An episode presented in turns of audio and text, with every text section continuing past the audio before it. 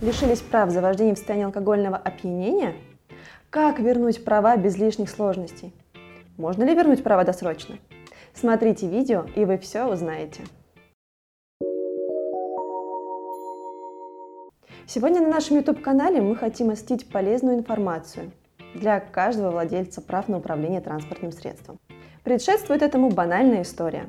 С друзьями за ужином выпили бокал вина и, несмотря на страх быть пойманными сотрудниками ГИБДД, сели за руль автомобиля. Дорога дальняя, и так произошло, что незадачливый автолюбитель попался.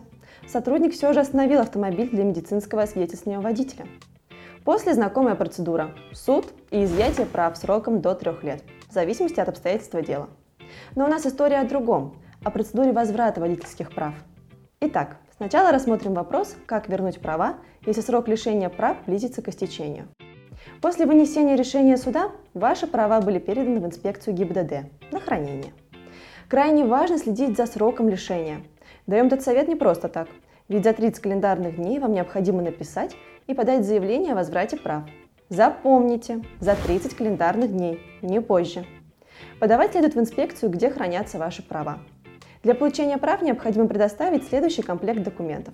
Паспорт водителя, справка о сдаче водительского удостоверения по решению суда, копия решения суда, документ, подтверждающий сдачу теоретического экзамена, медицинская справка.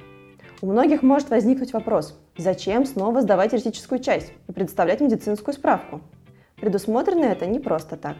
Если вы совершили данное правонарушение, то, возможно, вы не знаете теоретическую часть либо являетесь алкоголиком или наркоманом. Поэтому прежде чем выдавать вам на руки данные права, следует убедиться, что вы можете управлять транспортным средством. Обязательно перед подачей заявления на возврат прав погасите все имеющиеся штрафы. В противном случае вам могут отказать в возврате водительского удостоверения. В случае, если вы не успеваете получить обратно права в срок до трех лет, то они будут уничтожены, и получать права придется заново, вместе с прохождением обязательного обучения в автошколе. А можно ли вернуть права за управление в состоянии опьянения досрочно?